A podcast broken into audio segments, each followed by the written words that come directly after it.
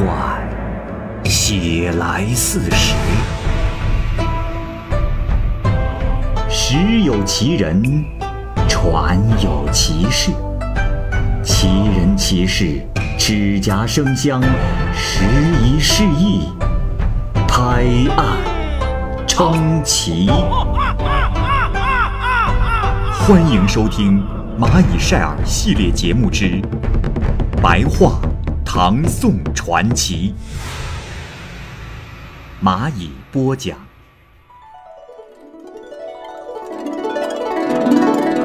《东阳夜怪录》，原著作者不详。终集，朱中正只得转而说道：“哎呀，呃，难得今夜诸位名士齐聚。”呃，比起当年司马相如游于兔园之时，亦不逊色。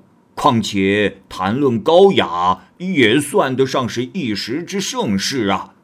只是这庙宇离集市太远，又值深夜，酒是没地方找了。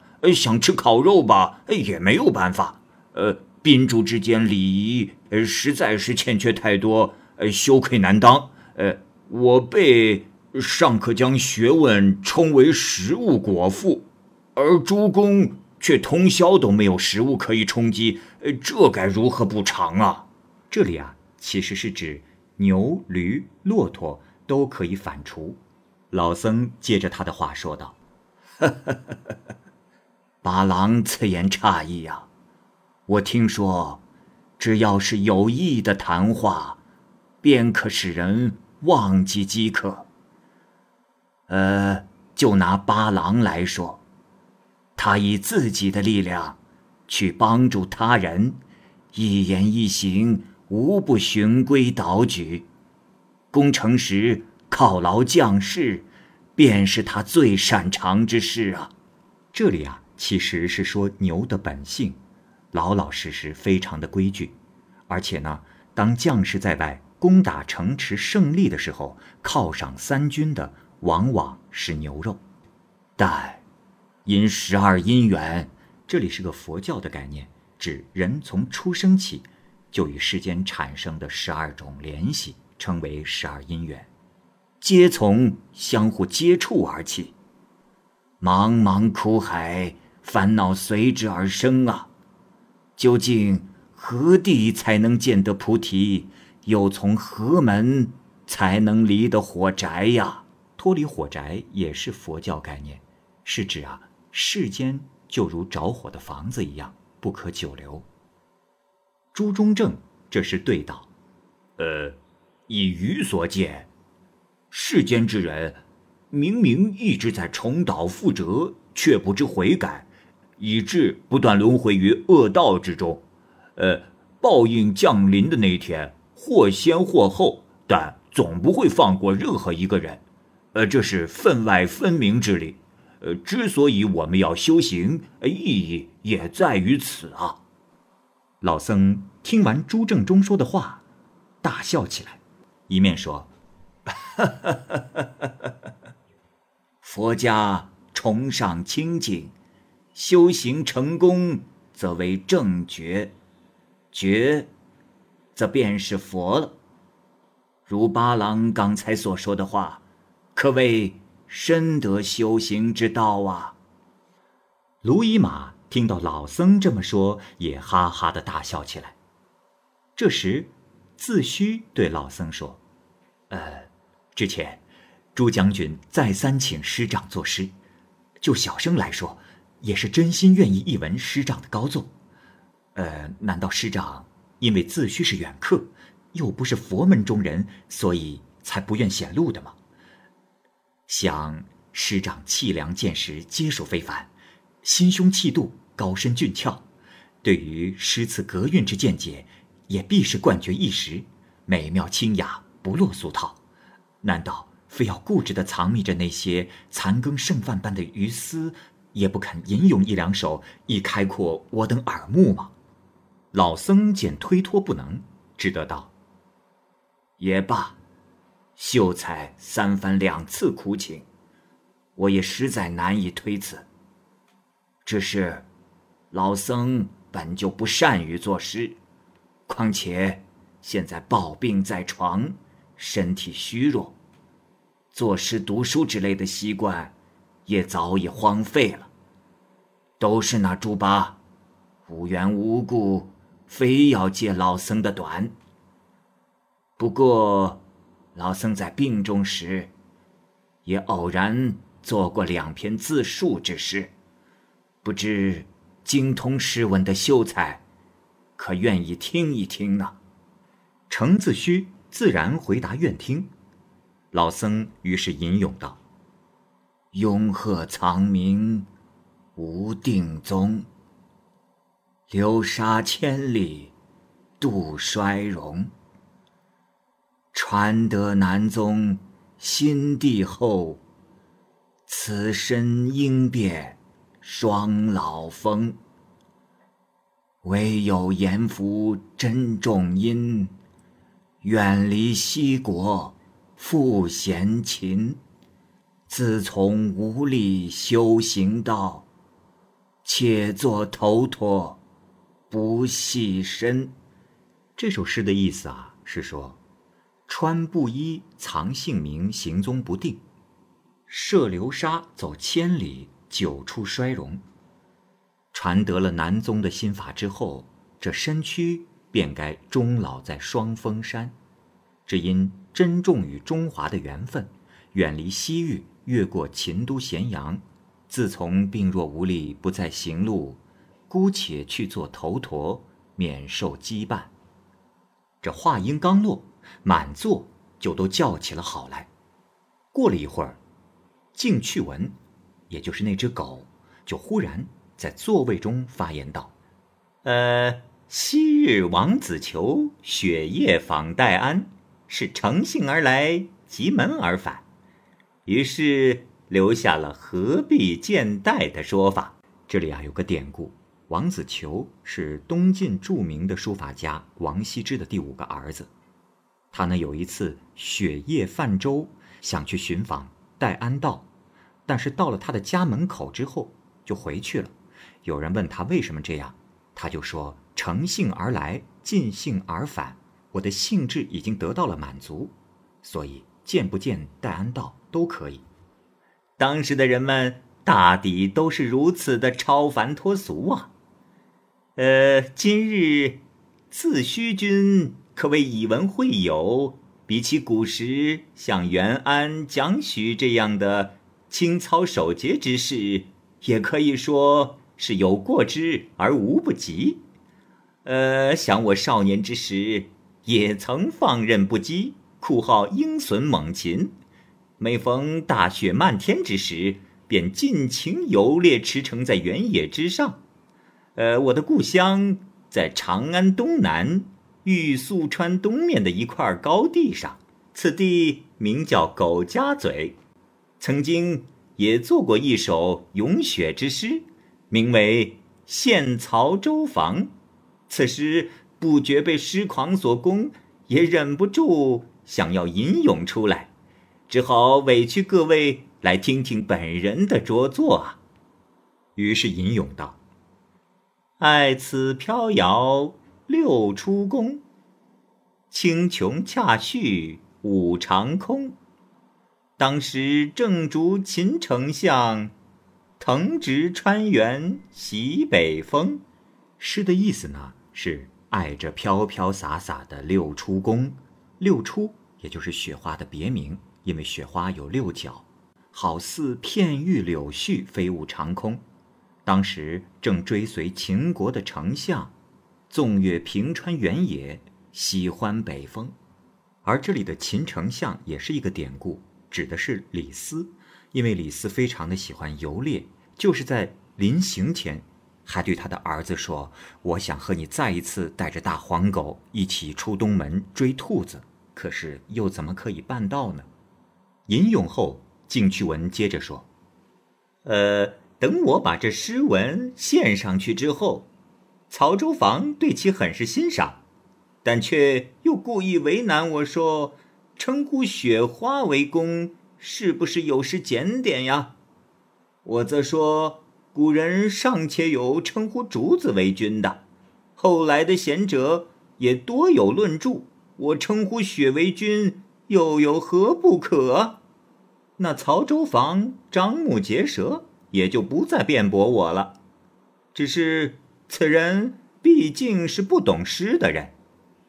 呃，乌大曾经对我感慨说：“难得能有人和自己气味相投。”这话还真是一点都不错。如今他已经到了很远的地方去做官了，听说是做了东周的参军，彼此相隔数千里之遥啊！这里啊，原著中说详情见《古今注》，《古今注》中。曾经提到过一只猿猴做了参军，所以这乌大有两种解释，一种呢就是驴精，另外一种呢就是这只猿精。啊，还有苗石这个人，这苗石苗树苗的苗石数字石，苗字加上反犬旁就是猫，这石字啊就是这个反犬旁的异化，这里呢暗指苗石是猫。这人秉性勇猛专横，依仗着亲族众多，强迫别人为他做事。呃，西兄弟也真是正人君子，愿受他的欺辱，不然他哪敢那么放肆啊？这时，西瑞金说：“啊，不敢当。哎，倒是这苗生有好几天没见了呀。”一人道：“哦，是啊。”已经有十多天了吧？呃，这苗生到底去了哪儿啊？这时，静去闻道：“哼，他呀不会走太远，他知道我们在这儿聚会，一会儿准来。”过了没多一会儿，苗生果然就到。静去闻假装着喜欢的模样，扶着他的背说道：“呃，你看，我说他定会来的吧。”就引着苗生和自虚相见。自虚先报了姓名，苗生说：“在下姓苗，名借力。”这里解释一下，“苗”就是“喵”猫的意思，“借力”啊就是中介的“介”，起立的“立”。一个说法呢是猫蹲坐的样子叫做借力，也可以理解为猫这种独立的个性。这宾主之间。一时寒暄起来，声音纷乱嘈杂。旁坐的西瑞金忽然说道：“哎，我说啊，如今人都聚齐了，那我们接着来吟诗吧。之前诸公都已经朗读过了各自的大作，如今老西我这诗吟也发作了起来。呃，不知可否愿意听我读上一两首啊？”程自虚忙道：“哦，之前。”多蒙牺牲照顾赏识，啊！如今您又怎会吝惜，让我们大失所望呢？西瑞金退后了几步，犹豫了一阵，说道：“那就让各位见笑了。”于是念起了三篇他近来写的诗。诗中说：“五径争鸾彩，林场定湖泉。正思先丈日，翘首。”养楼前，这第一首诗的意思啊，是对着镜子起舞，身上的彩羽可以比得上鸾凤，临场时可以决胜鹰爪之中，正回想一仗全盘之日，玉楼前看我昂首称雄，这呀其实是描写的皇家斗鸡的盛景。养斗形如木，迎春至似泥。信如风雨在，何但寄悲戚。第二首诗啊，是说鸡在参加斗鸡之前，需要等到鸡聚精会神，望之像木鸡一样，这时啊，它的娇气尽去，就可以参加斗鸡了。这第二句啊，说的是习俗，每到迎春的时候，人们总要杀鸡来祈求幸福，来驱邪。也就是迎春压邪，至如泥淖；风雨如晦，总能长明，又怕什么凄楚卑微呢？未托文田难，常怀寄捐恩。欲知书也态，双小教荒村。这第三首诗啊，是说曾经帮助过孟尝君脱难出城，常怀念季娟的养育大恩。要知道我的书野狂态，清霜拂晓时啼叫在荒村。这里有个典故：田文脱难。田文呢，就是孟尝君，他被羁留在了秦国，逃亡的时候啊，夜里到了关口，而关门未开。这时有门客善学鸡叫，官吏听见了，以为天破晓了，就把关门打开。这时孟尝君才得以脱身。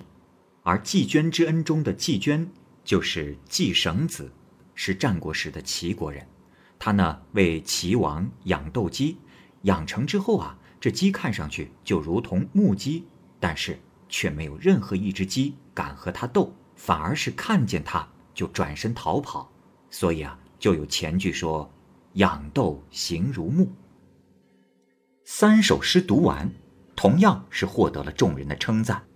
这时，老僧又另起话头说：“诸位，千万不要把朱将军只看成一介武夫啊！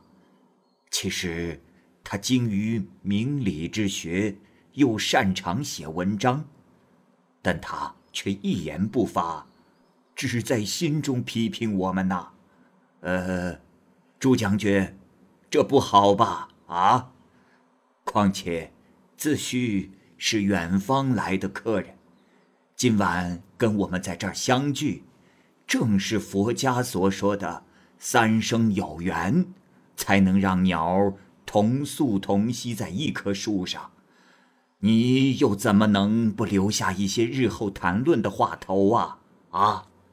这时，钟正就站了起来，说：“呃呵呵，师长这么说话，就是存心要为难我了。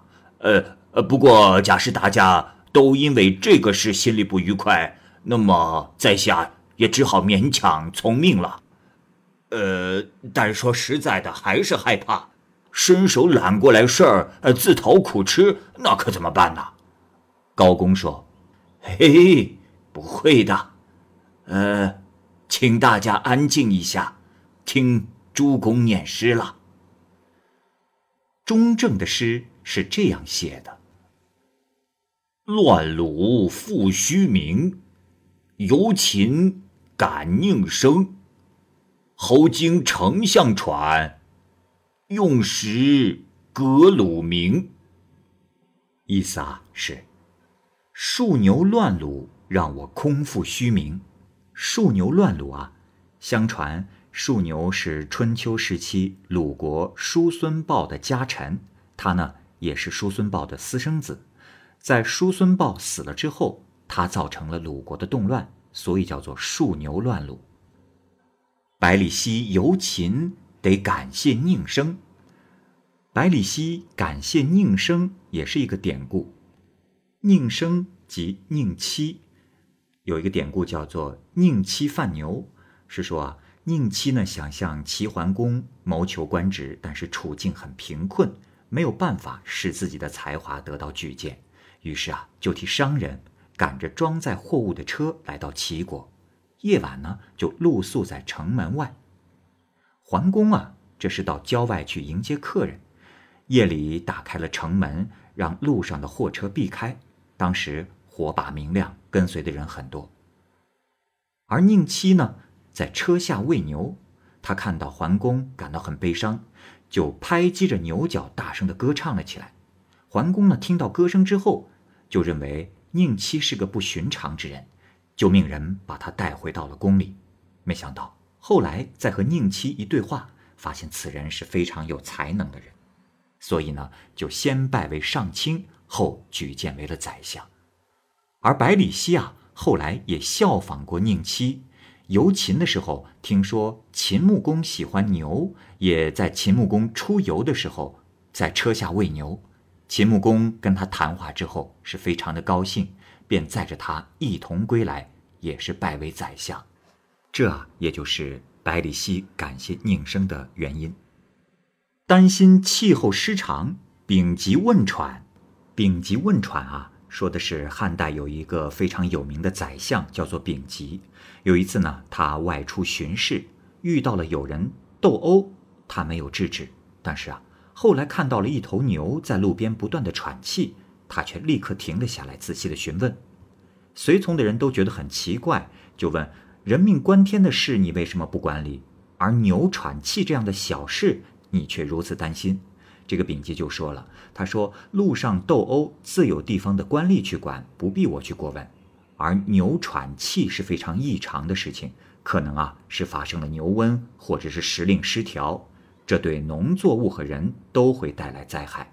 这件事情将会影响的是整个区域的质量，因此我要查问清楚。”既用三声葛庐能识牛鸣，葛庐识牛鸣这个典故的意思啊，是说。这个介葛庐啊，是春秋时候的人，他呢懂得牛语，他在自己的住所听到了牛鸣。这时啊，他就判断说，这个牛啊已经生过三头小牛了，结果这些牛都被用来祭祀了，所以它的叫声才是这样的。后来介格卢就询问了相关的人士，果然就是他说的这样，然后又吟咏一首，说道。蜀稷资农兴，宣车伐道勤。近来精力退，一志在归耕。意思啊是，有了我，庄稼好，农事兴旺。拉车行路辛苦，哪有心绪？近来感到精力日渐衰退，一心只想归去务农耕作。读罢，老僧叹道。嗯，妙，妙啊！猪八丈有如此高的文采，至今却没有摆脱闲散的官职，不知道又有谁能扶持你？屈才了，屈才了！